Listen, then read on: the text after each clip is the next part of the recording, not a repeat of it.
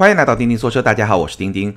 今天这期节目呢，咱们来聊一聊我不久之前试驾的一款车——吉利缤越，这款自主品牌十万块钱左右的小型 SUV。那这款车呢，也可以说得上是一款网红车。为什么这么说呢？因为销量确实相当的不错。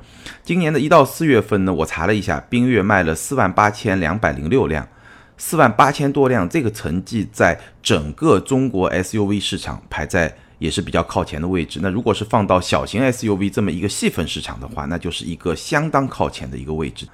那聊到了缤越，聊到了网红这个词呢，我难免会想起三年之前我试驾的缤越的老大哥，也就是吉利的博越。我查了一下，咱们这档节目第一年，也就是二零一六年的二十期，聊的就是吉利博越。我印象很深刻，当时我是在浙江的安吉拍马自达 MX 五的一个视频，然后呢，吉利博越正好在那个地方做试驾活动，那我就是路过，对吧？非常简短的试驾了一下博越这款车。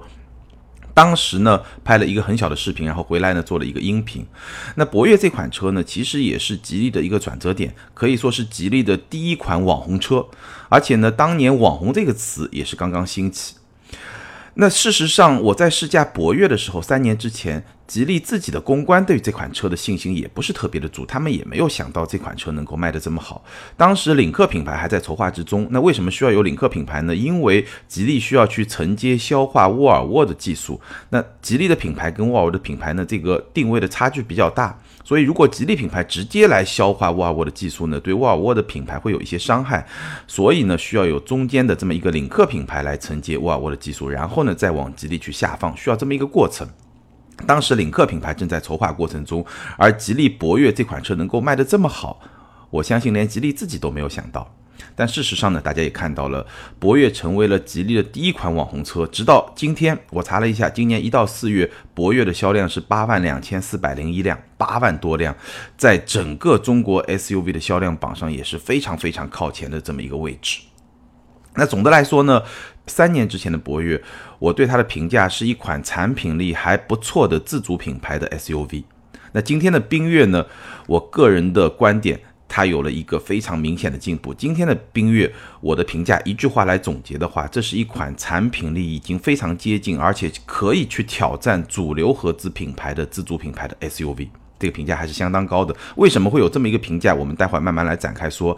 只不过呢，我先要说明一个问题，因为今天这期节目呢，我在朋友圈里面也做了一个预告，很多听友呢提了相当多的问题，咱们在节目里面慢慢都会跟大家去聊。但是有一个问题我是回答不了的，就是很多朋友还是对这款 1.5T 的发动机啊，包括说整个缤越产品它的可靠性、它的稳定性、它的。长期的这种品质是一个什么样的表现？提出了一些疑问。那这个问题我其实是回答不了的。事实上，几乎所有的车辆两三天的试驾，可能试驾本身从产品力的角度来说，有时候还是比较深入的。有时候能够开到一个礼拜左右的时间，有那么七八百公里的这么一个试驾的旅程，应该说也是比较长了。但即便是这样，其实三四天、一个礼拜也没有办法对任何一款车的稳定性、可靠性和它的品质给出一个结论。那如果说它很差，这个是可以的，因为你一开这个车松松散散，对吧？到处异响。那如果是这么一种状态，我是可以在节目里面跟大家说这个车就不行。但如果说它在我的试驾过程中这个表现还不错，也并不能够证明长期它就是质量非常的稳定和可靠，这个其实是做不到的。那这个需要说明一下。今天聊的仅仅是限于我在三四天的试驾过程中体验到的这款车的产品力。当然了，我们大部分情况下聊的车都是这么一种状态，这个需要跟大家说明一下。那我刚刚也说了，缤越这款车前四个月卖了四万八，是一个相当不错的销量，这个是它叫卖的这个一个层面。那我在网络上看到非常多的关于这款车的车评呢，确实也是比较较好的这么一种状态。所以呢，基本上这款车还是比较叫好又叫卖的这么一款自主品牌的 SUV，价格也是比较实惠的。那这款车到底是不是像大家说的那么好，真的值得买吗？那接下来咱们就展开来分析一下。首先，简单的说一下这款车它的颜值。我相信很多朋友关注这款车的朋友，应该对它的颜值已经比较熟悉了吧？对 这款车长成什么样？那我在咱们的微信订阅号“钉钉说车”上，今天应该是也会同期发一篇图文。所以呢，大家如果说对这款车长得什么样，外观内饰各个角度有兴趣，可以去看一看那篇文章，拍了非常多的图片，都会有展示。那简单的说一下，我觉得这辆车的颜值还是相当的惊艳，而且营造出一种比较动感的那种感受。那我试驾的呢是十一万九千八的 Battle，也就是它的顶配版本。哎，顺便说一下啊，缤越这款车它的命名就非常有意思，我感觉像这个产品经理是不是打王者荣耀或者这些新的游戏比较多？它的车名啊，从低配到高配命名是这样的：射手、猎手、骑士、游侠、Battle。你是不是觉得这个命名就是一个非常年轻化的这么一个命名的方式？不像很多百分之九十以上的车型，对吧？都是什么精英版啊、豪华版啊，然后在上面什么什么版啊，非常典雅、非常文气的那种名字。哎，它是一个非常年轻化的这些命名。那从外观造型来说，对我印象最深刻的几个点吧，给大家点一下。首先，整个前脸。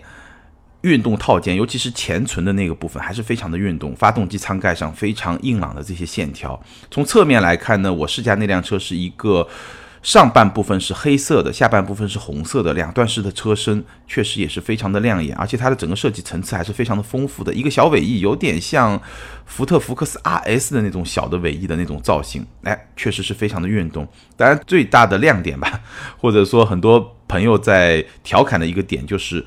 车尾的四出的排气，而且我看了一下，这个四出排气是真排气，不是假排气。所以说呢，缤越这款车在我印象中肯定就是人类有史以来第一款排气管的数量比气缸数更多的这么一款车，在我印象中应该就是第一款了。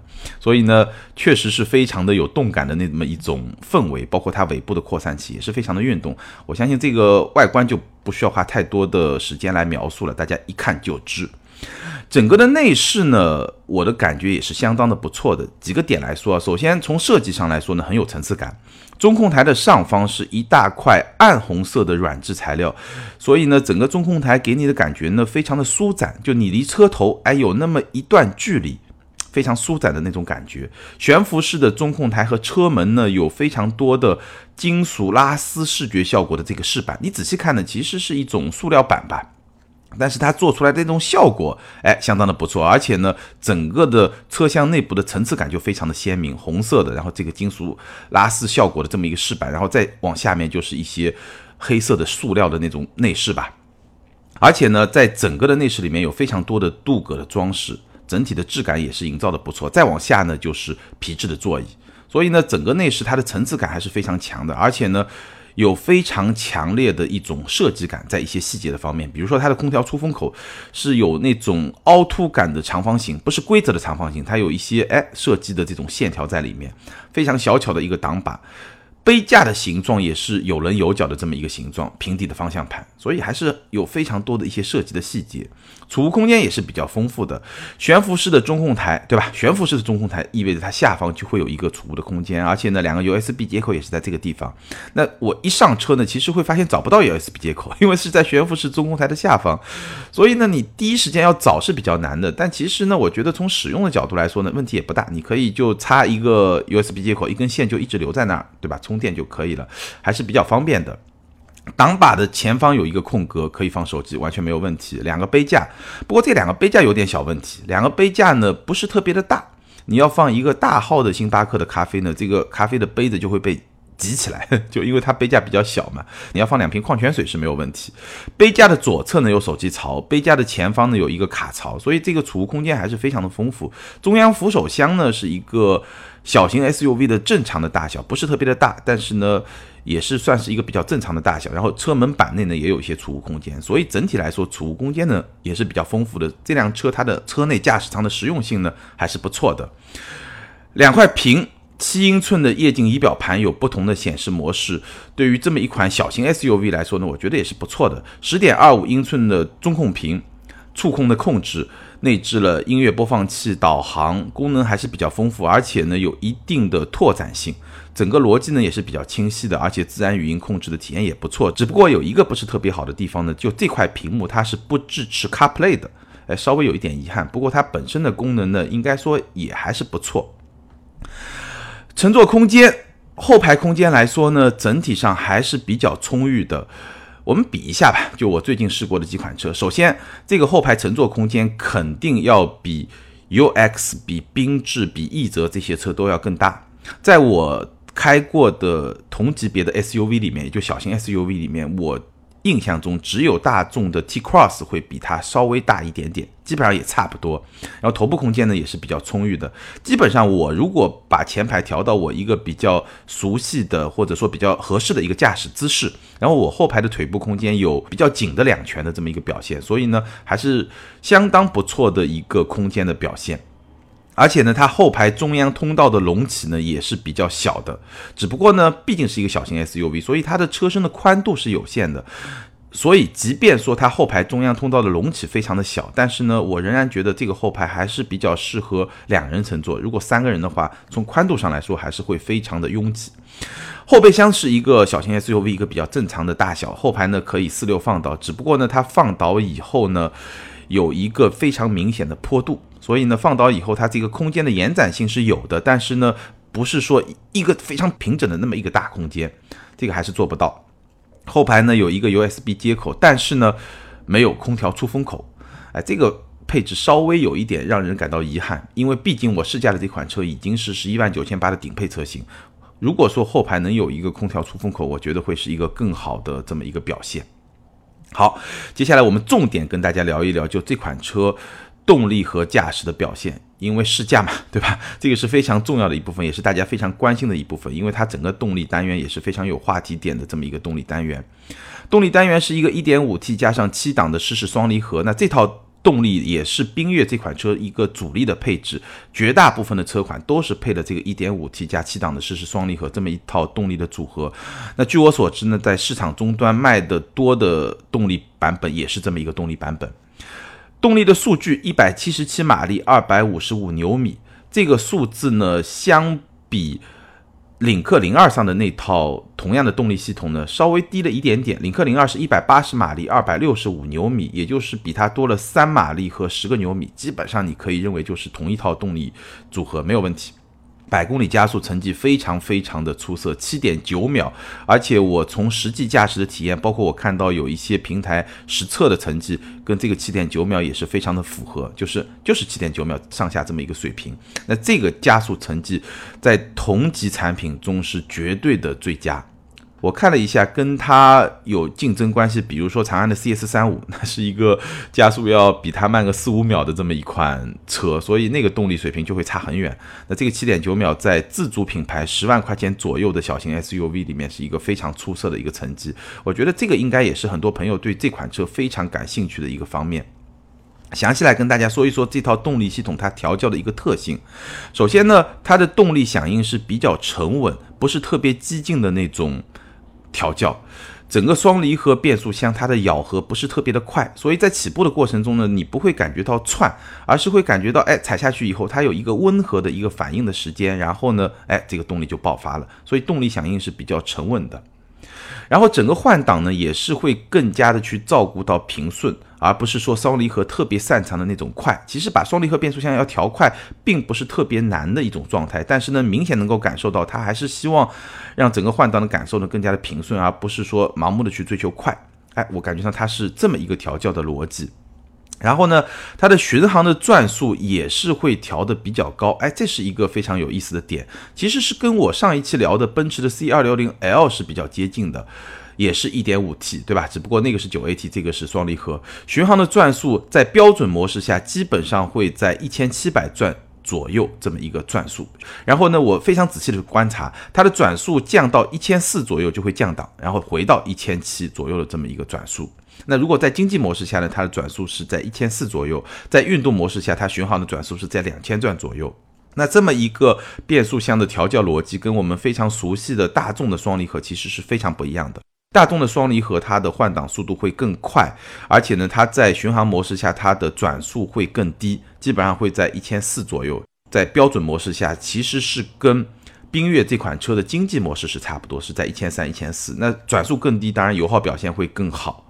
只不过呢，缤越可能是因为考虑到它整个的基础的排量，毕竟还是一个 1.5T 嘛，所以它把转速还是调的比较高一点。这样的话呢，它整个的动力的表现会更好一点。而且呢，因为它的动力的调教又不是特别的激进，所以呢，不是特别激进的动力响应的调教，加上一个比较高的变速箱的转速，这么一个组合呢。能够让整个的动力响应和它整体的平顺性达到一个比较好的平衡。当然，这么一个组合从实际的表现来说，我觉得可能会让它在油耗表现上付出一点点的代价。大概是这么一个调教。那整体的动力感受是怎么样的？就是你会感觉上，对于一款十万块钱左右的自主品牌的 SUV 来说，这款车的动力表现确实相当的出色。给你的感觉呢，内力还是比较深厚的，但是呢，发力方式是比较偏沉稳的。我觉得在低速状态下，动力输出的柔顺性还是有一定的提升的空间。但是呢，你把它放到它的这么一个市场区间来说，应该说已经是非常非常的出色了。好，我们再来说操控的感受。整个底盘的调教呢是比较硬朗的一种风格，所以它的路感是比较丰富的。无论是一些小的这个路面的接缝，还是一些稍微大一点的颠簸，它的路感还是比较丰富。你能够非常直接的感知到路面的这种状况，但不是说那种特别恼人、让你特别烦、特别颠、特别不舒服的状态，不是，而是说比较清晰的一种路感，相对比较偏运动。当然也不会是那种非常舒服像船那样的感受。整体来说来说，我觉得是一个比较平衡，但是偏硬朗的这么一种风格，可以说也是比较动感的一种状态。整个的转向，它的车头的响应还是比较敏捷的，但这仅限于你日常的驾驶。这辆车本质上还是一辆 SUV，所以它并不适合激烈的驾驶。真的，你要进行一些比较激烈驾驶的时候，你会发现它的车头响应是比较敏捷的，但是它的车尾不一定跟得上。如果你去做一个绕桩测试，我觉得它的车尾的跟随性就不会那么好，会是一个比较正常的 SUV 的表现。但是它车头的响应的这种感觉，会让你觉得它特别的动感。所以呢，我觉得这款车它从底盘的调教来说呢，是会营造出一种比较动感的感觉，但本质上呢又不是那么的运动。毕竟这是一款。还是一个城市取向的 SUV，这个点还是要记住，还是一款 SUV，所以呢，并不适合激烈驾驶。但是对于日常驾驶来说，哎，还是会给你一种比较轻快、比较敏捷的感受。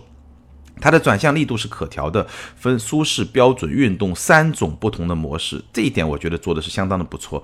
因为不同的用户他还是会有不同的需求，对吧？比如说对于我来说，我一般是会喜欢比较重一点的转向的手感。事实上，今天在市场上，就算是比较重一点的转向的手感，相比于五年前、六年前也是轻了很多。今天的我所谓的比较重一点的手感，其实也是一个比较中性的、比较一般的这种手感。但是无论如何，能够给你提供不同的转向手感，我觉得这一点还是不错的。还有一点比较好呢，就是它在三种不同的转向手感之间，它的差别还是相当的明显的。不过呢，我觉得这个转向呢，整体而言，它的阻尼感还不是特别的精细。这方面呢，其实也是有一些提升的空间的。所以呢，这辆车开起来的感觉是什么呢？就是你日常的驾驶还是非常的轻快灵活，带那么一点点动感，但并不适合非常激烈的这种驾驶操控的状态。那从驾驶操控的角度来说呢，这辆车有一个小小的槽点可以跟大家说一下，就是它驾驶席的坐姿呢，对于我来说，一个身高一米七七的驾驶者来说呢，不是特别的出色。我仔细研究了一下，有两个小问题。第一个小问题呢，它方向盘前后调节的幅度呢不是特别的大，所以呢，哪怕我把方向盘调到最靠后的位置呢，它整个的坐姿还是会比较靠前。第二呢，它的坐垫前方并不能像很多。车的坐垫一样，能够有一个明显的上翘，它整个坐垫的角度会比较的平。那这两点结合在一起，造成的结果是什么呢？我要么把驾驶座位调得足够的靠后，这样呢，我的大腿能够得到比较好的支撑，但是呢，我就会比较远离方向盘，所以开起来就不是特别的舒服。要么呢，我把驾驶座比较靠前，这样呢，方向盘的位置比较合适了，但是腿部呢会稍微有一点点架空。所以呢，整个的坐姿呢，我觉得不算特别的舒服，正常开没问题，但是呢，你总觉得哎，稍微差那么一点点劲。那这个呢是这辆车开起来的一些感受。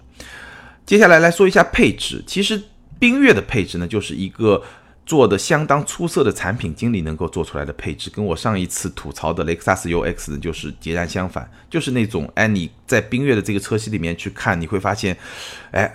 越往上面的配置越有吸引力，而且呢，不仅是在这个车系内部是这样，我觉得跟它的横向的一些竞品去对比一下呢，我觉得缤越这个车同样给我这种感觉，就是我还是会去比较推荐它的一些高配车型。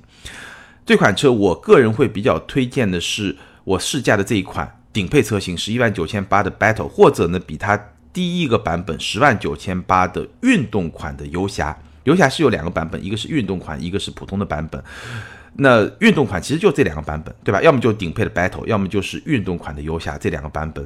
因为运动款确实它整体的造型设计，无论是我刚才说的四出的排气，还是说它整个车身的运动套件，我觉得放到冰月这款车上确实会更加的有吸引力。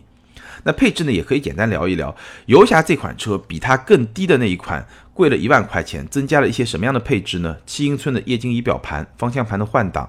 前排座椅加热，主驾的电动调节，LED 的光源，再加上我刚才说的运动款有的这么一些运动套件啊、四出排气啊这么一些配置，所有这些配置加起来一万块钱，真的是给人一种比较超值的感受。那如果你升到 Battle 这个顶配版本呢，还会有一些什么样的东西呢？L2 的辅助驾驶，三百六十度全景影像，自适应巡航，感应雨刷，车内氛围灯，行车记录仪，远程启动，被动行人保护，前后排的头部气帘，这么多东西加起来又贵了一万块钱，你觉得值不值？我反正觉得是超值。所以呢，冰月这款车我会推荐的是十万九千八的运动款游侠，或者十一万九千八的 Battle 顶配版本。